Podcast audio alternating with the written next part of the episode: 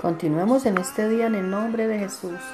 A Pablo conocemos y también a Jesús a quien Pablo predica.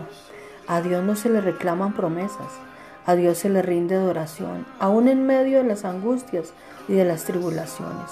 No te dejes engañar por el enemigo de nuestras almas. Recibe de Dios lo malo, así también como recibe lo bueno. Jehová ha dado, Jehová ha quitado.